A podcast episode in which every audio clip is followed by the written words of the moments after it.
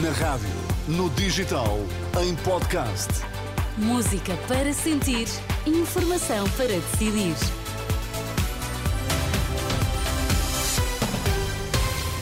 Passam agora 3 minutos do meio-dia, vamos às notícias. Vítor Mesquita, o que é que destacas a esta hora? Tenho tempo e condições para me jubilar. Resposta de Lucília Gago sobre o possível segundo mandato na PGR. Dívida pública sobe em janeiro, após cinco meses a descer. A edição do meio-dia a começar na Renascença.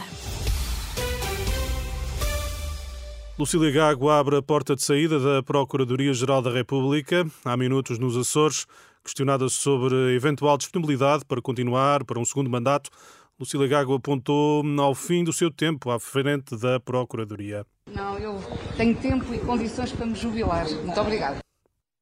Uma curta resposta de Lucília Gago aos jornalistas. À entrada para o segundo dia do Congresso dos Magistrados do Ministério Público nos Açores. Após eh, cinco meses a descer, a dívida pública sobe em janeiro.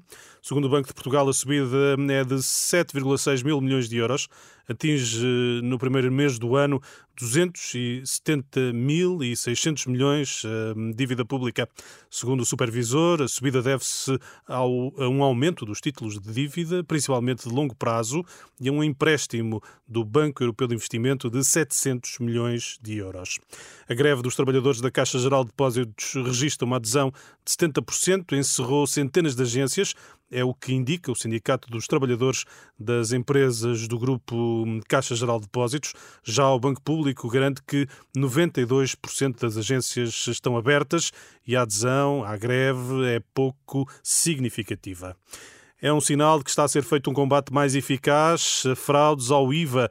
É a leitura do fiscalista Pedro Marinho Falcão aos dados do relatório anual de atividades da Procuradoria Europeia que revelam que a fraude ao IVA causou mais de 800 milhões de euros de prejuízo em Portugal. A Renascença Marinho Falcão sublinha que o país tem vindo nos últimos anos a recuperar a receita do IVA. Os relatórios de combate à fraude e evasão fiscal vêm eh, anunciando um combate mais eficaz das autoridades portuguesas relativamente a operações com eh, não pagamento do IVA. Este relatório, aquilo que vem demonstrar é que não só Portugal, como também a União Europeia, está atento a este fenómeno e a capacidade de detecção e da arrecadação de receita tem sido cada vez maior. Aliás, nos últimos dados estatísticos demonstram que Portugal, relativamente aos anos anteriores, tem vindo a recuperar a receita em termos de IVA. O fiscalista Marinho Falcão, em declarações à jornalista Ana Fernandes Silva. Os médicos de família duvidam das previsões do governo que aponta excesso de especialistas na área daqui a dois anos. De acordo com o Jornal Público, 2024 terá um pico de aposentações que serão compensadas nos anos seguintes com a contratação anual de jovens médicos. Em declarações à Renascença, Nuno Jacinto contraria essa previsão e diz que a falta de clínicos só se resolve se a profissão for mais atrativa. Ainda assim, diz, nunca haverá médicos de família em excesso. São declarações de Nuno Jacinto que já aqui escutamos. Questionado pela Renascença sobre a metodologia utilizada, o Ministério da Saúde diz apenas que as previsões relativas ao saldo de especialistas em medicina geral e familiar decorrem da análise realizada no âmbito do planeamento de recursos humanos. Obrigada, Vítor Mesquita. Tem o resto e uma ótima sexta-feira. Para ti também. Até já.